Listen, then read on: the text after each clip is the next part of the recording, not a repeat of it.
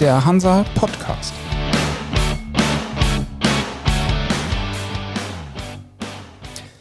Moin aus Hamburg zur nächsten Folge des Hansa Podcast. Heute zu Gast bei uns ist Dirk Lehmann, Geschäftsführer beim Hamburger Unternehmen Becker Marine System. Seit langem im Ruder- und in der Manövriertechnik aktiv, aber seit einigen Jahren auch engagiert im Markt für Batterietechnologien, LNG und Segeltechnologien für die Schifffahrt.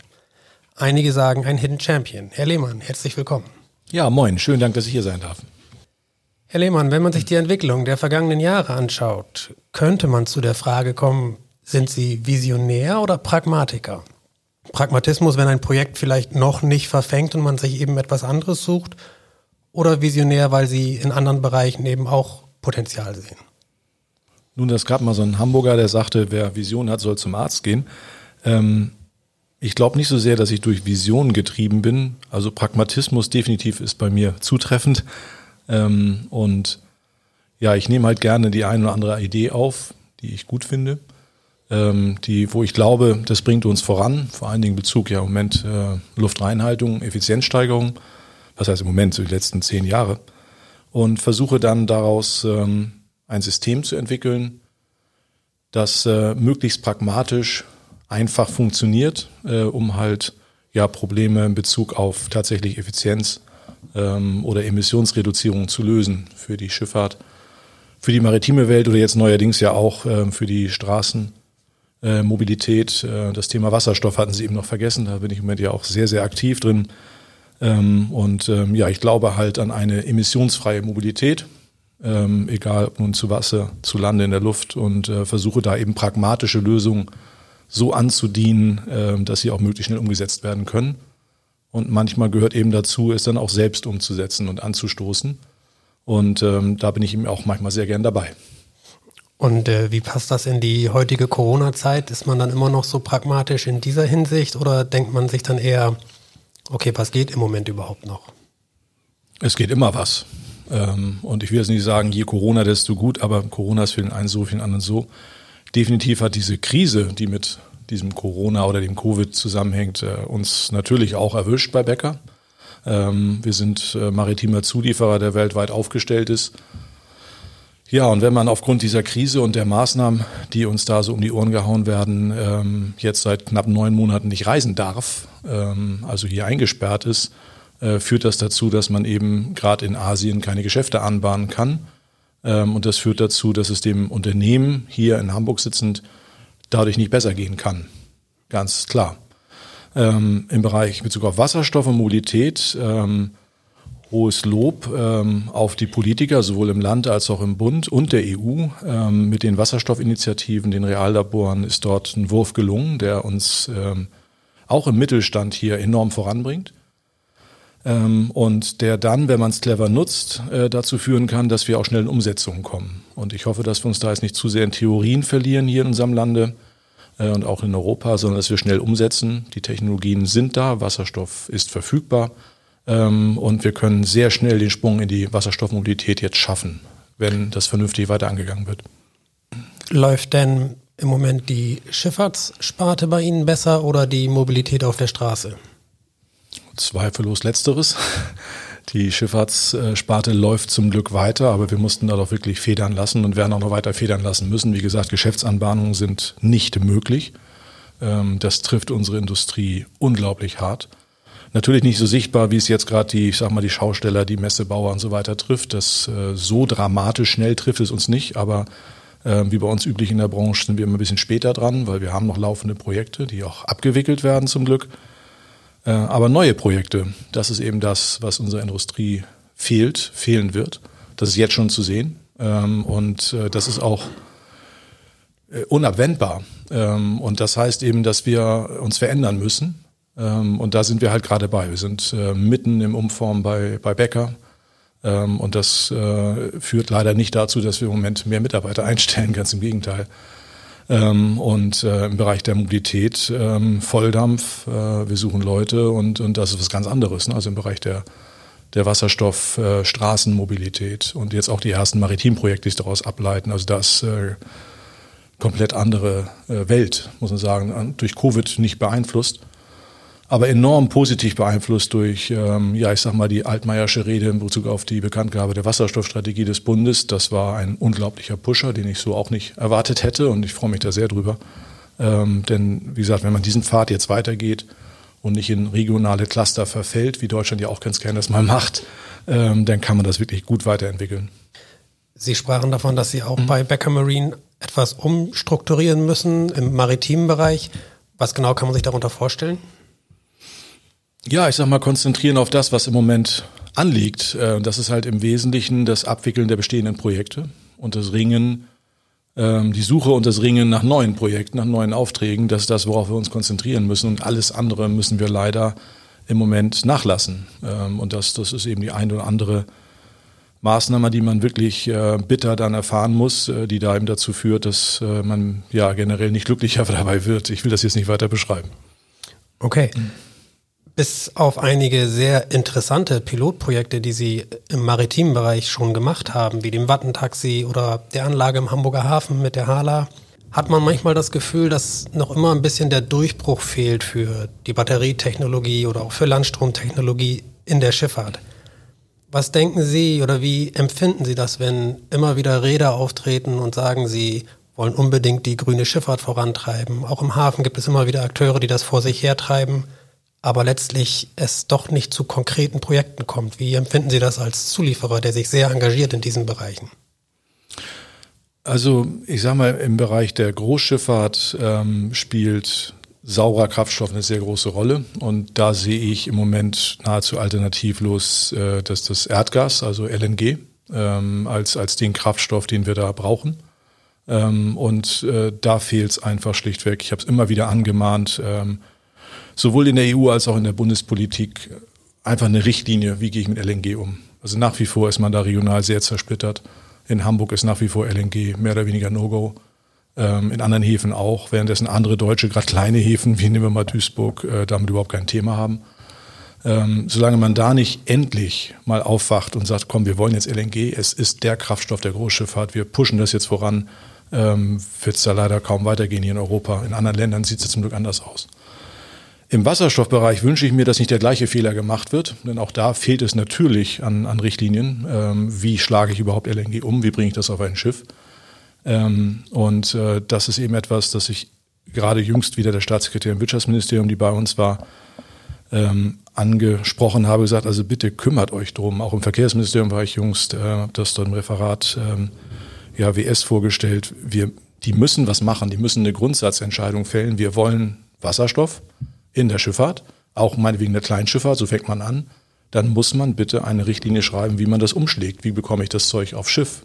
Ähm, und solange das nicht passiert, werden wir wieder regional zwischen den Behörden zermahlen werden und dann wird es das nicht geben. Da habe ich eigentlich am meisten Angst vor, weil in anderen Ländern wird es gemacht.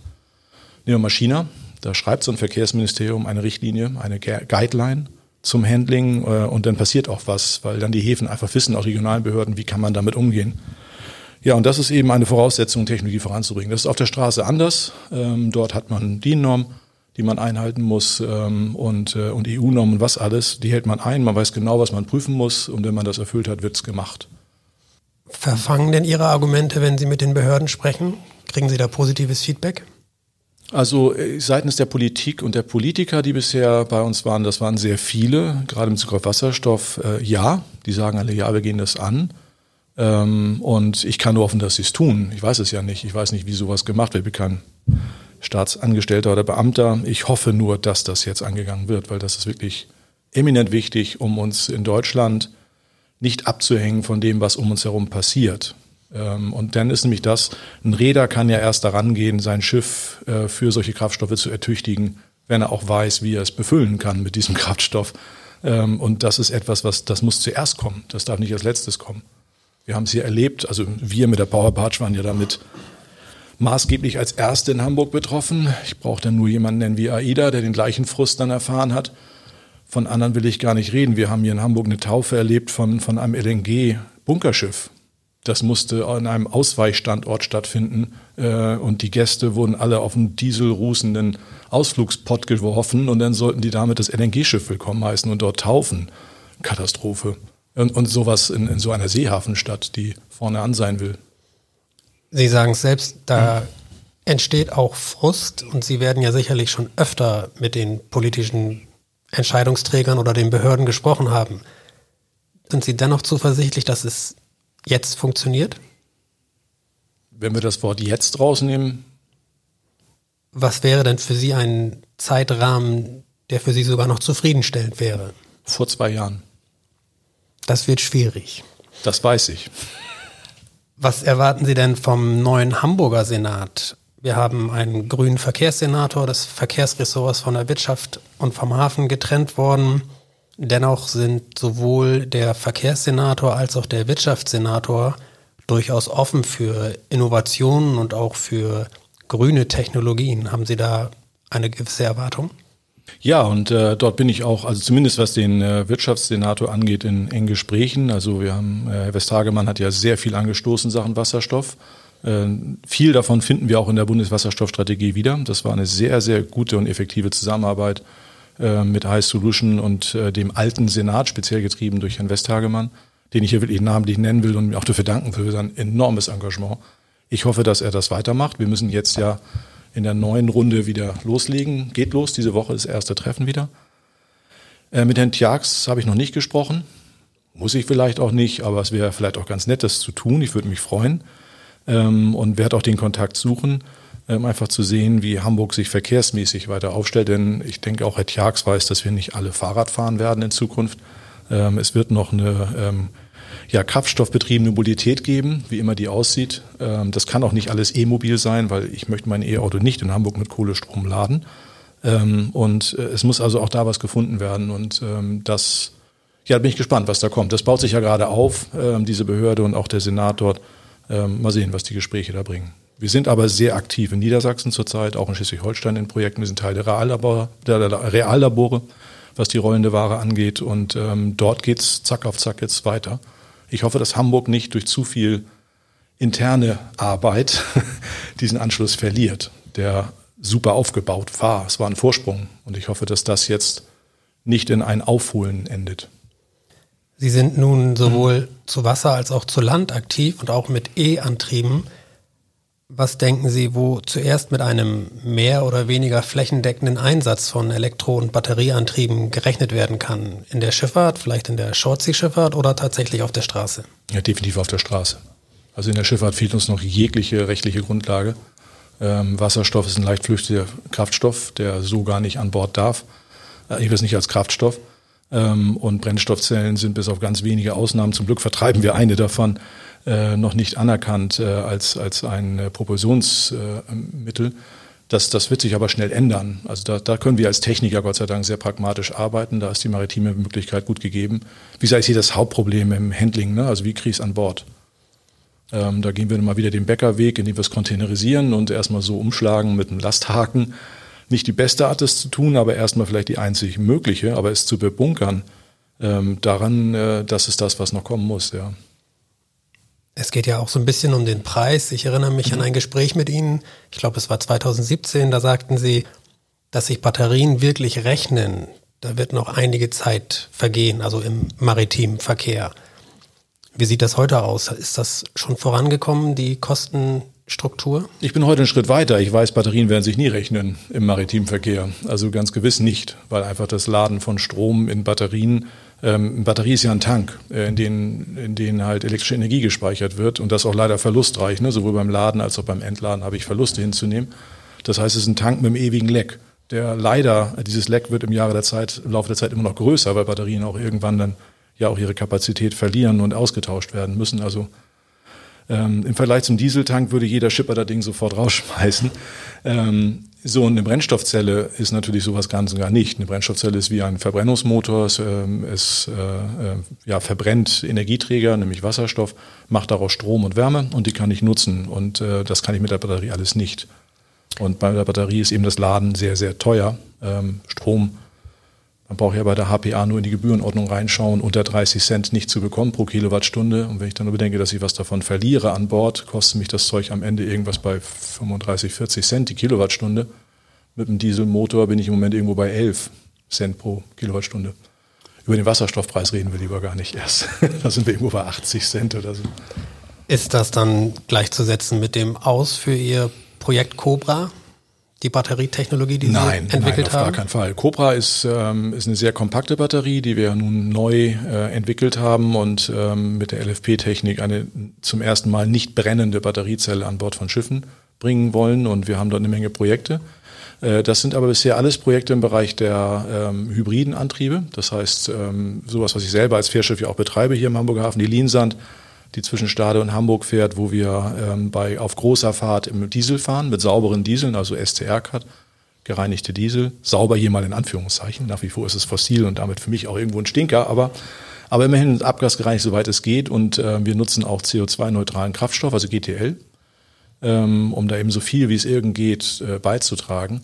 Aber die Batterien sind dann in der kleinen Fahrt, also so bis sechs Knoten dabei und im Hafen. Also wenn sie liegen an der Pier, ist das Schiff leise, das ist die Idee dabei. Ähm, und also diese hybride Technik, dazu brauchen sie Batterien. Ähm, Brennstoffzellen, äh, Auto oder Schiff braucht immer Batterien als Puffer, weil Brennstoffzellen diese Regelmöglichkeit nicht haben, also Spitzen nicht wegbringen können. Ja, und dann auch große Schiffe ne, im Bereich äh, Peak Load Shaving, also eben große Generatoren ersetzen durch kleinere Generatoren, die als Blockheizkraftwerk betreiben, in einem Regelbetrieb möglichst in einem durchfahren und alle Spitzen mit Batterien wegzupuffern. Ähm, oder eben tatsächlich nur für den Hafenstrom. Also Batterien haben sehr viel Sinn. Aber wenn ich mir ein 100 Prozent batterieangetriebenes Schiff vorstelle und sei es noch so klein, macht es relativ wenig Sinn. Es sei denn, ich bin im Pleasure-Bereich, elektrifiziere ein Tretboot oder ein Ruderboot, dann mag es Sinn sein. Aber wenn ich kommerziell unterwegs bin und einen Raum heizen muss, ähm, zum Beispiel, oder klimatisieren muss, dann ist eine Batterie natürlich Waste of Energy. Also das muss man hybrid machen. Wenn Sie von Strom im Hafen sprechen, Sie haben ja auch das Projekt Power Barge gehabt und auch da erinnere ich mich an ein Gespräch mit Ihnen, wo Sie sagten, das ist so kompliziert und so unsinnig, was hierzulande passiert. Ich werde mit dem Projekt auch ins Ausland gehen und wenn ich mich recht erinnere, waren Sie seinerzeit auch recht zuversichtlich. Ist da was draus geworden? Nein, im Moment noch nicht. Also da kam uns jetzt leider in einem Fall, speziell Shanghai, wirklich Corona dazwischen, nicht fahren können. Und ähm, dort ist das Projekt on hold. Mal sehen, wie es da weitergeht. Da waren wir sehr, sehr weit mit Powerpacks äh, für, für den Hafen dort. Ähm, ja, die Power Barge, ähm, ich finde schade, dass sie nicht genutzt werden kann, denn die Power Barge hat gezeigt, Plug and Play können wir mit einem Seeschiff, nämlich dieser Barge, einem anderen Seeschiff Strom geben, weil wir einfach 60 Hertz ähm, äh, Strom erzeugen, also schiffskompatiblen Strom ähm, den direkt ans Schiff geben können mit einer direkten Leitung. Ähm, man sieht ja an Altona, dass, dass, dass Hamburg damit massive Probleme hat. Also auch jetzt zu Covid-Zeiten äh, gab es ja nur wenige Probeversuche, die auch wieder nicht so doll waren. Und äh, ja, dort liegt nach wie vor kein Schiff. Wir haben hier in Hamburg zurzeit äh, jetzt gerade noch zwei aktuell Kreuzfahrer liegen, ähm, die nicht dort liegen, ähm, obwohl sie Strom nehmen könnten. Ähm, und das finde ich nach wie vor schade. Ich finde es nach wie vor absolut unverhältnismäßig, dass man Straßen sperrt ähm, für Fahrzeuge, die deutlich sauberer sind als das, was die Schiffe da machen. Und ein paar Meter weiter ist eine Stromanlage, die, die nicht genutzt wird. Der nächste Punkt natürlich speziell Hamburg. 85 Prozent des Hamburger Stroms kommen aus Moorburg, diesem unsäglichen Kohlekraftwerk, auf das ich jeden Tag aus meinem Büro gucken darf und das mich wirklich ankotzt, auf Deutsch gesagt. Ähm, und der Strom käme natürlich auch daraus, auch wenn Hamburg dann meint, virtuell würde man den Strom woanders einkaufen. Ich sag mal bla bla, der Strom kommt aus dem Kraftwerk und der ist nun mal aktuell im Kohlekraftwerk für Hamburg erzeugt und das, das ist ein No-Go. Warum soll ich einen Schiffsmotor abschalten und da Kohlestrom reinleiten? Nicht gut. Ähm, das muss man ändern. Also da muss sich auch die Politik verändern und muss da auch offener mit den Bürgern umgehen und den Leuten erklären, guck mal, das sind die in die Schiffe, die könnten das nehmen.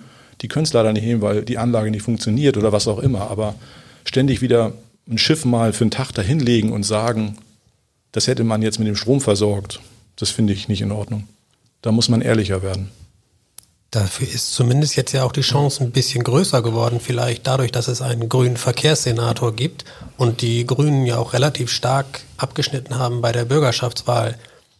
Nochmal die Frage, sind Sie da zuversichtlich, dass das intensiviert wird? Also wie gesagt, ich warte auf die Gespräche. Ich würde mir sehr, sehr wünschen, offene Gespräche, gerade mit der Grünen Partei darüber. Die müssen endlich diesen, den Seeschiffsverkehr im Hamburger Hafen als, als ein Teil ihres Problems erkennen und nicht glauben, wenn jemand eine Lösung dafür bietet, wie man ersatzweise sauberen Strom erzeugen kann, dass das eine neue Emissionsquelle sei. Nein, das ist ja ein Ersatzverkehr. Das Schiff schaltet ja ab. Nur in deren Rechnung taucht das Schiff gar nicht auf. Obwohl wir merkwürdigerweise Emissionen haben im Hamburger Hafen, woher die wohl kommen. Ähm, ich brauche nur an meine Bartsch denken, die im Moment ja sauberen Strom in den Hamburger Hafen gibt. Zusammen mit der Halle haben wir da ja ein beispielhaftes Projekt, äh, das eben so ein schwimmendes Blockheizkraftwerk Wärme und Strom abgeben kann. Sehr sauber, mit, mit Katalysatoren versehen. Ähm, nur noch ein bisschen CO2 entsteht, aber alles andere ist fast weg. Ähm, und äh, das ist ja ein Ersatz für zum Beispiel Kohlestrom. Das wird so aber gar nicht bilanziert. Die Bartsch ist leiser und sauberer als der, die umgebendere Luft und Atmosphäre da draußen. Ähm, und äh, das wird immer noch nicht als ein Ersatz gesehen. Und das ist etwas, was ich, was ich nicht nachvollziehen kann, wo man also zu einseitig nach Gesetzen greift, im Rahmen der Emissionsschutzverordnung zum Beispiel, und völlig vergisst, dass da um einen herum ähm, ja, durch den laufenden Verkehr, sowohl Straßenverkehr als auch Schiff, so viel emittiert wird, dass das ja unser Problem ist hier in der Stadt. Ähm, und da muss man dringend was machen. Und ich bin gerne für Gespräche offen und würde mich sehr wünschen, dass man da aktiver zusammen daran arbeitet. Denn in Hamburg haben wir eine Menge Unternehmen, die Lösungen bereit haben, äh, Hamburg sauberer zu machen. Die Technik ist allemal da. Die Fördermittel sind alle da. Es gibt kaum Grund, das nicht zu tun, aber leider wird es nicht getan und das seit Jahren. Sie könnten ja auch noch ein weiteres Projekt wie das mit der Hala aufbauen. Gibt es da Gespräche oder das vielleicht auch auszuweiten oder vielleicht mit weiteren Terminals oder Reedereien so ein Projekt aufzusetzen? Also wir führen immer wieder Gespräche, aber konkreter wird es eigentlich relativ selten. Also wir haben im Moment natürlich ähm, im Rahmen der Power Packs einige Gespräche und auch sehr gute Gespräche in, in Norddeutschland mit den deutschen Seehäfen, sowohl Schleswig-Holstein, Mecklenburg-Vorpommern, Niedersachsen, nicht mit Hamburg zurzeit.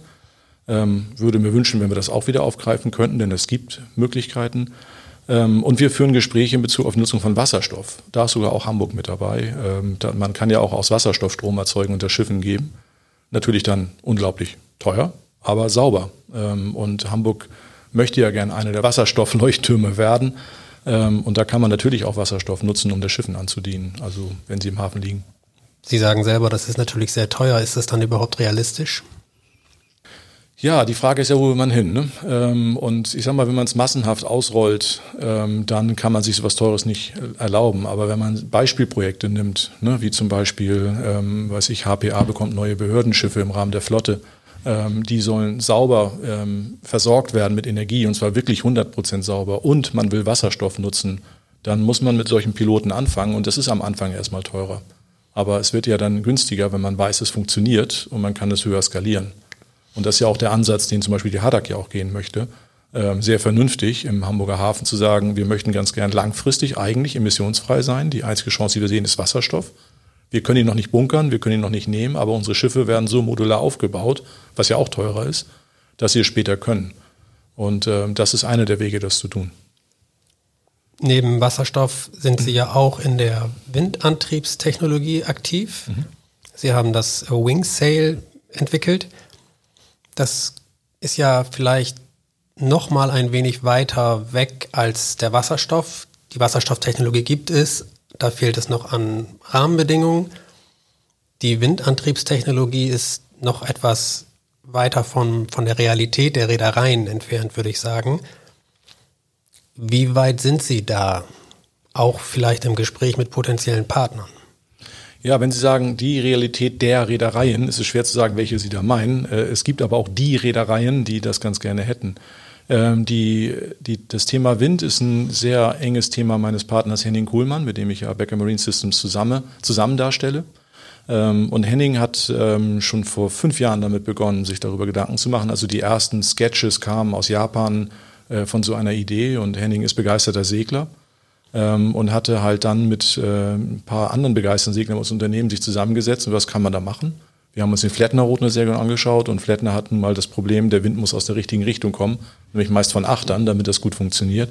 Schiffe fahren aber nicht so gerne in achterlicher See. Ähm, und ähm, nun, er hat sich dann sehr genau umgeschaut und äh, wir haben dann ja, ein Konstruktionsteam, ein Entwicklungsteam ähm, aufgebaut bei Becker zum Thema Wingsail, haben uns ähm, dort umgehört, wer wer als Reeder hat Interesse dran, haben in Schweden eine Reederei gefunden, die sofort draufspangen, Valenius. Ähm, und mit denen haben wir das Projekt dann erstmal fortentwickelt. Mittlerweile sind wir, darf ich gerne sagen, mit vier Reedereien im Gespräch. Ähm, das geht vom Car Carrier über einen Personentransporter hin zum, zum Bull Carrier. Auch eine deutsche Reederei? Ja, auch eine deutsche Reederei. Zwei Sie sagen, sogar. Sie sagen wahrscheinlich nicht welche. Nein, das darf ich natürlich nicht sagen, weil das ist noch, äh, erstmal ist man sowas, äh, bei sowas immer sehr ähm, ja, vertraulich unterwegs und das ist ja auch gut so, weil diese Projekte sind nicht alle gleich, die brauchen auch verschiedene Techniken, ähm, auch verschiedene Partner. Wir sind ja zum Glück nicht allein in dem Thema Wingsail. Es gibt andere sehr interessante Unternehmen, auch Neugründungen, die sich mit diesem Thema befassen. Mit einigen davon sprechen wir. Ähm, auch im Bereich der Fertigungstechnologie haben wir sehr interessante Partner kennengelernt, ähm, um sowas baubar zu machen. Und für uns als Bäcker ist so ein Segel ja nichts anderes als ein Ruder in der Luft. Ähm, und ähm, unter Wasser sind unsere Ruder weit größeren Kräften ausgesetzt als da oben in der, an so einem Mast. Von daher wissen wir sehr genau diese Festigkeit äh, zu berechnen. Wir wissen auch, wie man die entsprechenden Klappmechanismen, Bewegungsmechanismen darstellen kann. Und ähm, ich glaube, dass wir technisch da sehr gut davor sind. Und es gibt eben gute Partner, die sehr gut genau berechnen können, wie man Winde berechnet, ne? also welche, welche Routen ideal wären. Und das ist das, was die Reedereien ja als Partner brauchen wenn man wieder segeln will. Wir sind ja sehr lange gesegelt als Menschheit ähm, und sind ja noch gar nicht so lange dabei, das mit, mit Stinkern zu machen. Ähm, und nun ist Segeln wieder eine Option, das finde ich toll. Es ist natürlich ein Zusatzantrieb, das darf man auch nicht vergessen. Die Schiffe werden nicht 100 Prozent segeln.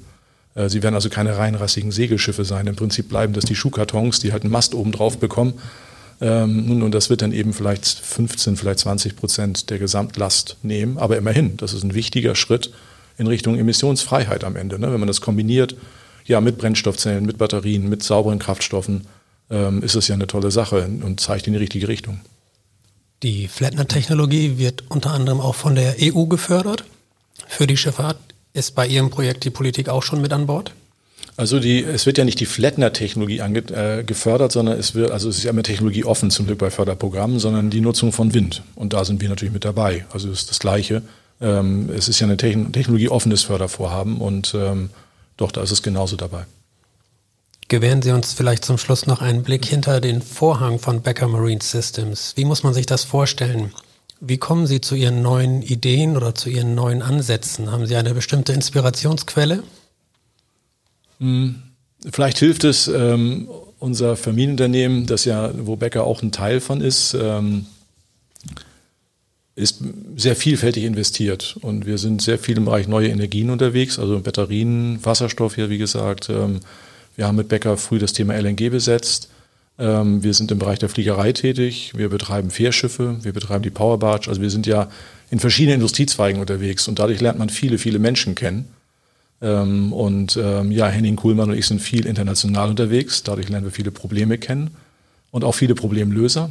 Und ähm, ja, wir, wir versuchen daraus das Beste zu machen und das Pragmatischste, sage ich mal, versuchen wir umzusetzen. Und äh, das sind halt die Projekte, an denen wir im Moment arbeiten.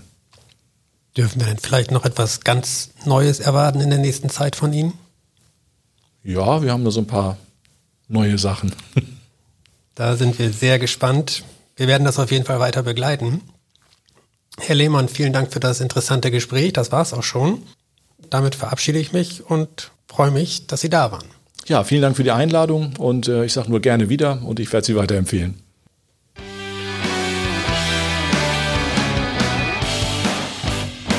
Das war für Sie der Hansa Podcast. Jetzt abonnieren und keine Folge verpassen. Alle News und Hintergründe aus der maritimen Welt aktuell auf hansa-online.de und monatlich im Hansa Magazin.